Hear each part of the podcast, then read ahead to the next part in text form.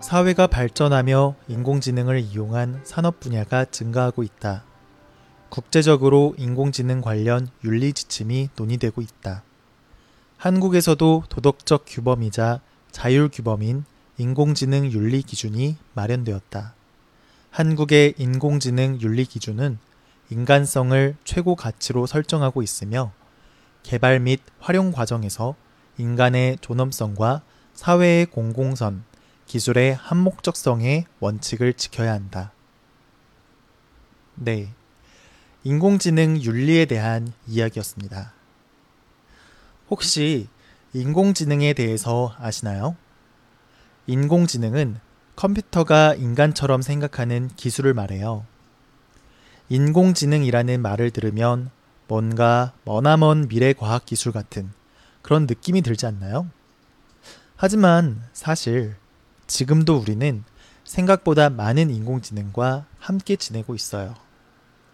이제는 거의 모든 사람들이 가지고 있는 스마트폰에도 인공지능이 있고 최근 인공지능 기술이 들어가 있는 스피커와 자동차도 많이 사용되고 있어요. 그래서 이제는 우리 삶의 일부가 되었다고 할 수 있어요. 사람처럼 생각하는 컴퓨터라니 뭔가 신기하면서 조금은 무서운 것 같기도 해요.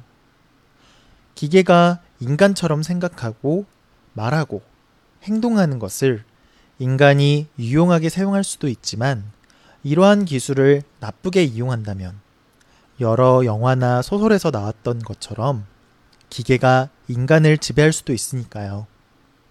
그리고 인공지능이 계속 발전하다 보면 사람이 해야 할 일들을 대부분 인공지능이 대신할 수도 있게 되는데 그렇게 된다면 인간의 삶이 더 편해지는 것을 넘어서 생존을 위협할 수도 있을지도 모르겠어요. 물론 지금은 인공지능 덕분에 우리가 좀 더 편리하고 빠르게 살아갈 수 있는 것도 사실이에요. 그렇기 때문에 우리는 인공지능과 인간이 함께 잘 살아갈 수 있는 방법에 대해 미리 생각해 볼 필요가 있어요. 그래서 세계적으로 많은 사람들이 인공지능 윤리에 대해 이야기하고 있어요. 윤리는 사람으로서 살아가며 지켜야 하는 것들을 의미해요. 인공지능이 사람은 아니지만 인공지능 윤리는 인공지능이 사용될 때 지켜야 하는 것들로 생각할 수 있어요. 한국에서도 한국만의 인공지능 윤리 지침을 만들었어요. 한국에서 정의하는 인공지능 윤리는 인간성, 인간성을 최고의 가치로 두고 있어요. 인간성은 인간다움을 이야기하는 것인데 기계가 인간답다는 말이 이해가 잘 안 될 수도 있어요. 이거는 인간에 의해 만들어진 인공지능이 인간을 위해 사용된다라는 말이에요. 어떠한 것보다 인간을 중요시 여기게 해서 앞에서 말했던 것처럼 인공지능이 인간을 지배하는 무서운 일을 만들지 않기 위해서 가장 우선으로 설정해둔 가치이자 목표인 것이에요. 한국의 인공지능 윤리는 사람이 인공지능을 이용할 때 지켜야 되는 규칙이에요. 법적인 강제성은 없지만 자율적으로 지켜야 하는 규칙인 거죠. 또한 한국의 인공지능 윤리는 세 가지의 기본 원칙을 가지고 있어요. 인간의 존엄성과 사회의 공공선, 기술의 한목적성. 이 바로 세 가지 원칙인데요. 말이 좀 어려워서 쉽게 설명하자면 인간의 존엄성은 사람은 누구든지 모두 존중을 받아야 된다라는 것을 의미해요. 사회의 공공선은 인공지능을 사용했을 때 그 목적과 이용이 개인보다는 모두를 위해 선하고 좋은 영향을 가져와야 한다는 것을 의미해요.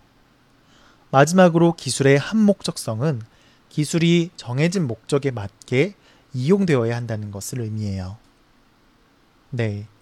앞으로 인공지능은 지금보다 훨씬 더 많은 분야에서 사용될 전망이에요. 이런 상황에서 인공지능과 인간 사이에 지켜야 할 윤리를 알아보는 것은 미래를 나아가는 방향을 잡을 때 매우 중요해요. 인공지능은 이제는 없어서는 생활하는데 어려움을 겪을 정도로 우리 삶과 매우 가까이 있어요. 그러니 여러분도 인공지능과 함께 살아갈 미래에서 어떻게 행동하고 살 수 있을지에 대해서 고민하고 생각해 보는 시간을 한번 가져봤으면 합니다. 사회가 발전하며 인공지능을 이용한 산업 분야가 증가하고 있다.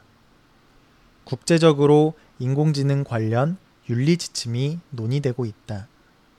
한국에서도 도덕적 규범이자 자율 규범인 인공지능 윤리 기준이 마련되었다.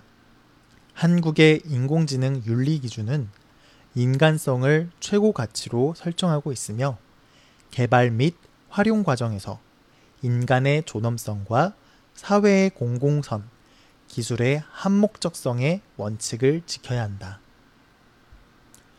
네. 오늘 알아본 인공지능 윤리를 통해서 인공지능은 인간을 위해 존재한다는 것에 대해서 알게 되었어요. 발전하는 사회 속 기계와 함께 살아가는 세상에서 여러분은 지금 어디에 있나요? 그리고 어떠한 방향으로 나아가고자 하나요? 인간처럼 생각하는 컴퓨터와 미래에 대한 자신의 태도와 나아갈 방향에 대해서 한 번쯤 생각해 보면 좋을 것 같습니다.